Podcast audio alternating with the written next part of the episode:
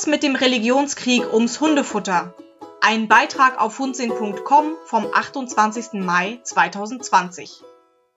Warum der erbitterte Streit um die einzig wahre Hundefütterung dem Klima mehr schadet als nützt. Wann genau wurde eigentlich die Nahrung unserer Vierbeiner zur Religion erhoben? Als von Haus aus eher dem Atheismus zugeneigter Mensch habe ich wohl den richtigen Zeitpunkt verpasst, mich einer Futterkonfession anzuschließen und bin jeden Tag aufs Neue froh darüber. Meine Hunde vermutlich auch, denn so kommen sie in den Genuss einer Menge toller Dinge, die anderen, streng gläubig ernährten Hunden vielleicht verwehrt bleiben. Und ich habe die Freiheit, die Fütterung stets so zu gestalten, wie sie mir gerade am besten in den Alltag passt. Essen. Die natürlichste Sache der Welt, sollte man meinen. Eigentlich ist die Nahrungsaufnahme ja bei allen Lebewesen eine völlig natürliche Sache, die absolut instinktiv stattfindet. Niemand muss dem Vogel erklären, welche Würmer oder Körner gut für ihn sind, und auch der Schimpanse weiß sehr genau, welche Pflanzen er essen kann und welche nicht. Allein der Mensch macht ein riesiges Gehabe um das, was er sich in den Rachen schiebt, egal ob es um das geschmacklich großartigste Fertiggericht oder um das gesündeste Superfood der Welt geht. Wir haben uns so weit von unseren körperlichen Instinkten entfernt, dass wir meist gar nicht mehr wissen, wann wir satt sind oder welche Nährstoffe unser Organismus gerade wirklich braucht. Und unseren Hunden als über die Jahrtausende domestizierte Anhängsel stülpen wir diesen Foodwahn gleich mit über. Eine Wahl hat er nicht, unser Canis lupus familiaris, der Wolf im Mini-Format. Doch was würde er wohl fressen, wenn man ihm diese Wahl einmal ließe?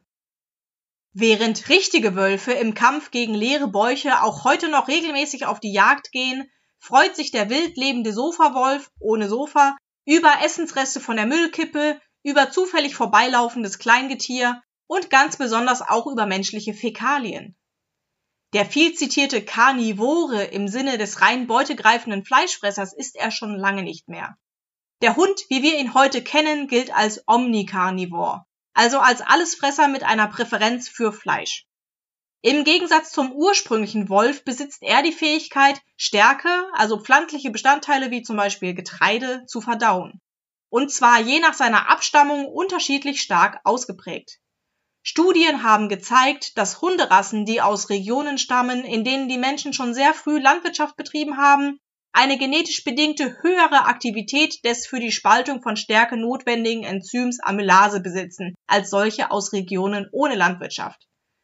Während also insbesondere die nordischen Rassen, zum Beispiel Husky, Grönlandhund, Samoyede, besser mit tierischer Nahrung wie Fleisch oder Fisch zurechtkommen, geht es so manchem Hirtenhund oder auch dem ursprünglich bei Nomaden lebenden Asawak mit Brot bzw. Getreidebrei und Ziegenmilch am besten ist ja auch irgendwie mehr als naheliegend, dass Hunde seit jeher mit den Dingen ernährt wurden, die ihre Menschen übrig hatten.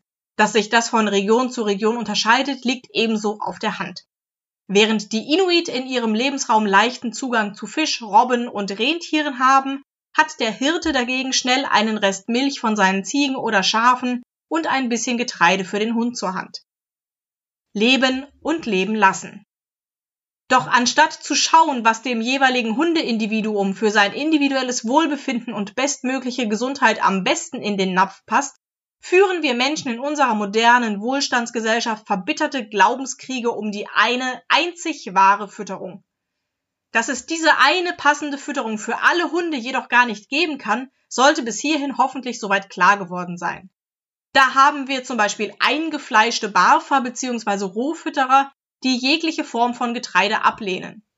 Tierischer Herkunft muss das Futter sein und wehe der pflanzliche Anteil liegt auch nur ein paar Prozent zu hoch. Und auf der anderen Seite der Skala gibt es strikte Veganer, die selbst tierisches Vitamin D, gewonnen aus Wollfett, als Futterzusatz oder Medikamente mit tierischen Bestandteilen konsequent um jeden Preis ablehnen. Leute, sollten wir nicht besser mal die Kirche im Dorf lassen?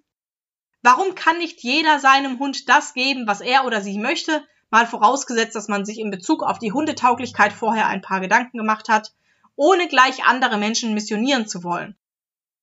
Wie trostlos wird unsere Welt wohl bald aussehen, wenn wir vor lauter dogmatischem Schwarz-Weiß-Denken die vielen wunderschönen Graustufen übersehen, die sich auch noch in dem sehr weiten Feld zwischen den Extremen befinden. Die Sache mit der modernen Fleischproduktion. Dass unsere moderne Massenfleischproduktion des 21. Jahrhunderts nicht mehr State of the Art sein kann, ist hoffentlich den meisten KonsumentInnen und HundehalterInnen inzwischen bewusst. Angefangen von den Skandalen um Gammel- und Pferdefleisch über die Ausbreitung von Tierseuchen wie BSE, Schweine- oder Geflügelpest das Tierleid in Mastbetrieben sowie Schlachthöfen bis hin zur sehr aktuellen Diskussion rund um die Arbeitsbedingungen der Menschen in diversen fleischverarbeitenden Betrieben, Stichwort Corona. Das Modell, wie es derzeit noch betrieben wird, ist längst überholt. Über kurz oder lang werden wir uns einem bewussteren Fleischkonsum zuwenden müssen. Es muss zu einer Ernährungswende kommen. Zum Wohle der Nutztiere und der Umwelt, aber auch zum Wohle unserer eigenen Gesundheit und der unserer Vierbeiner. Womit wir wieder beim Thema sind. Was nützt es mir, wenn ich meinem Hund auf Teufel komm raus Fleisch füttere, wenn dieses aus zweifelhafter Herkunft stammt und er damit gleichzeitig auch eine Menge an Antibiotika, Pestiziden, Stresshormonen und so weiter aufnimmt? Sollte ich stattdessen nicht vielleicht besser darauf achten, dass die Qualität stimmt und den logischerweise höheren Preis dadurch ausgleichen, dass es einfach weniger vom Tier im Napf gibt und dafür zusätzlich mehr Gutes von der Pflanze? Die Vielfalt der Graustufen, ich jedenfalls liebe die Vielfalt der Graustufen. Meine Hunde mögen logischerweise Fleisch, allerdings ungern roh. Sie lieben aber auch Tofu, selbstgekochtes veganes Essen mit Hülsenfrüchten, außerdem Brot, Nudeln, Gurke, Melone, Bananen, Äpfel, Beeren, Radieschen, Tomatensauce, Eier, Käse, Joghurt aus Kuhmilch, Joghurt aus Kokosmilch, Erdnussmus und alle möglichen anderen Dinge. Ich kann Ihnen Trockenfutter geben, welches als sogenanntes Alleinfuttermittel in der Regel bedarfsdeckend ist. Das liegt in der Natur der Sache, denn so will es der Gesetzgeber. Und dabei ist es relativ egal, ob darin Fleisch enthalten ist, Insektenprotein oder ausschließlich pflanzliche Bestandteile. Ich kann Ihnen ein Fleischfutter aus der Dose mit Gemüse und Haferflocken zusammenmischen, wenn es schnell gehen soll. Ich kann mein selbstgekochtes, meist veganes Essen mit Ihnen teilen, was zusammen mit einer passenden Vitamin- und Mineralstoffergänzung den Bedarf gut abdeckt. Ich kann meine Hunde sogar auch vegetarisch füttern, indem ich ihnen statt Fleisch bzw. Fisch Eier und oder Milchprodukte in den Napf packe. Eine Art der Fütterung, die einen wunderbaren Mittelweg darstellt und vor lauter Schwarz und Weiß in der Diskussion leider sehr oft übersehen wird. Wenn man es mal so betrachtet, ist es doch ziemlich verrückt, was mit ein bisschen kreativer Freiheit und Abwechslung eigentlich alles möglich ist. Und doch schnüren wir uns im engen Rahmen einer bestimmten Futterkonfession ein enges Korsett aus Vorgaben, was geht und was nicht, weil man das ebenso macht. Ein Plädoyer für ein respektvolles Miteinander. Wann fangen wir endlich an, auch einmal über den Rand unseres eigenen Napfes zu schauen? Ich wünsche mir eine Hundewelt, in der es nicht mehr darum geht, den größtmöglichen Fleischanteil im Fertigfutter bereitzustellen, weil der Hund nun mal wie ein Wolf ernährt werden muss. Eine Welt, in der veganes Hundefutter nicht sofort als Tierquälerei abgetan wird, sondern als eine wunderbare Erfindung, beispielsweise zur Umsetzung des Veggie-Tages. Und eine Welt, in der kein Hundehalter gleichermaßen als Tierquäler verteufelt wird, nur weil der Hund einen gelegentlichen Anteil an tierischer Nahrung erhält. Oder weil Insekten gefüttert werden, die ja schließlich auch Lebewesen sind. Falls dich der Tierquälergedanke im Zusammenhang mit einer fleischfreien Ernährung nicht mehr loslässt, so empfehle ich diese Stellungnahme des Deutschen Tierschutzbundes zur vegetarischen und veganen Ernährung von Hund und Katze.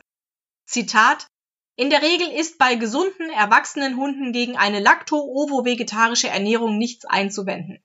Wichtige Voraussetzung hierfür ist, dass die Ration insgesamt bilanziert ist. Eine vegane Ernährung von gesunden, ausgewachsenen Hunden ist nach bisherigen Erkenntnissen ebenfalls ohne erkennbare Schäden tolerierbar. Auch hierbei muss ganz besonders auf eine bilanzierte Ernährung mit exakter individueller Rationsberechnung durch einen auf Tierernährung spezialisierten Tierarzt geachtet werden. Zitat Ende. Würden viel mehr Menschen mit viel mehr Offenheit an die natürlichste Sache der Welt herangehen, anstatt sofort zu hetzen oder zu missionieren, dann würden sich womöglich auch viel mehr Menschen trauen, sich zu informieren und neue Wege fernab vom Mainstream zu beschreiten. Ein Gewinn nicht nur für das zwischenmenschliche Klima, sondern auch für das planetare. Man muss ja nicht gleich dazu übergehen, seinen Hund ganz artgerecht mit Fäkalien zu füttern. Doch statt sich zwischen militantem Veganismus, wolfsgerechter Fleischfütterung oder gar dem verteufelten Fertigfutter entscheiden zu müssen, könnte man endlich einmal danach schauen, was der eigene Vierbeiner wirklich braucht und wie sich das Ganze möglichst gesundheitsfördernd und umweltgerecht umsetzen lässt. Nicht alle Hunde sind für alle Arten der Fütterung gleichermaßen gemacht. Doch ich bin mir sicher, dass es bei allen eine Möglichkeit zur Verbesserung der Klimabilanz gibt. Beispiel Graustufen. Man könnte bei der Frischfütterung zum Beispiel damit anfangen, den Fleischanteil in der Ration, egal ob roh oder gekocht, zu reduzieren und diesen mit hochwertigen, saisonal regionalen Pflanzenprodukten zu kombinieren. Ausführliche Informationen dazu bieten zum Beispiel die Bücher Clean Feeding von Anke Jobi und Buntes für den Hund von Silvia Esch-Völkel. Auch eine vegetarische Fütterung, also ohne Fleisch, dafür mit Milchprodukten, Eiern und gegebenenfalls Fisch, hat, wenn sie korrekt umgesetzt wird, das Potenzial, einen Hund sehr lange, sehr gesund leben zu lassen. Darüber, dass so etwas überhaupt möglich ist, bin ich zum allerersten Mal in einem Hundekochbuch von Gabi Haag gestolpert. Das koche ich meinem Hund. Sie schildert darin eindrucksvoll, wie ihre Hunde mit überwiegend vegetarischer Ernährung sehr alt geworden sind. 15 Jahre alt wurde ein Neufundländer, 17 Jahre ein Labrador und eine Dogge war beim Erscheinen des Buches bereits über 11 Jahre alt. Wenn der Hund es mitmacht, kann ein Veggie-Tag, wahlweise vegan oder vegetarisch, pro Woche eingeführt werden. Oder es können alternativ bloß einzelne Mahlzeiten fleischlos gestaltet werden. Bei Leckerchen kann man getrost auf Fleisch verzichten, denn ganz ehrlich, im Vordergrund steht dabei doch der Belohnungseffekt, also die Akzeptanz und nicht die ernährungsphysiologische Zusammensetzung. Die mögliche Bandbreite ist hier sehr groß. Sie erstreckt sich von selbstgebackenen, zum Beispiel vegetarischen Hundekeksen über Snacks mit Insektenprotein, zum Beispiel von Eat Small oder Tenetrio, bis hin zu soften veganen Leckerchen. Auch eine Futtertube zum Beispiel mit normalem oder alternativem Joghurt kann eine tolle Belohnung darstellen. Auch gegen ein anhand der hündischen Bedürfnisse ausgewähltes Fertigfutter, egal ob trocken oder nass, ist nichts einzuwenden. Je nach Hersteller kann die Qualität eines solchen durchaus auch an eine Frischfütterung heranreichen. Ich empfehle jedoch hierbei besonders auf die Herkunft der Rohstoffe zu achten und auch die Zusammensetzung genau durchzulesen. Der Kreativität sind keine Grenzen gesetzt. Die Möglichkeiten, einem Hund qualitativ hochwertige und nachhaltig produzierte Nahrungsbestandteile zuzuführen, sind beinahe unerschöpflich. Ein schöner Nebeneffekt besteht darin, dass man eine solche undogmatische Fütterung gleichzeitig auch hervorragend an den eigenen Alltag anpassen kann. Bitte seid unperfekt. Abschließend zur Veranschaulichung noch eine kleine Beispielrechnung.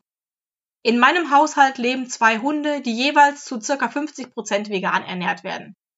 Damit bin ich zum einen auf der sicheren Seite, dass ihnen wirklich nichts an Nährstoffen fehlt und gleichzeitig ist rein rechnerisch einer dieser beiden Hunde tatsächlich komplett vegan. Je mehr Hundemenschen also ganz undogmatisch kleine unperfekte Schritte hin zu einer nachhaltigen Hundefütterung gehen, umso mehr kann in der Gesamtsumme in Bezug auf den Klimaschutz erreicht werden. Wir müssen uns dafür bloß gegenseitig ein bisschen Respekt für die Andersartigkeit der fremden Religionen entgegenbringen und offen sein für neue Möglichkeiten. Nicht vergessen, Graustufen sind wunderschön.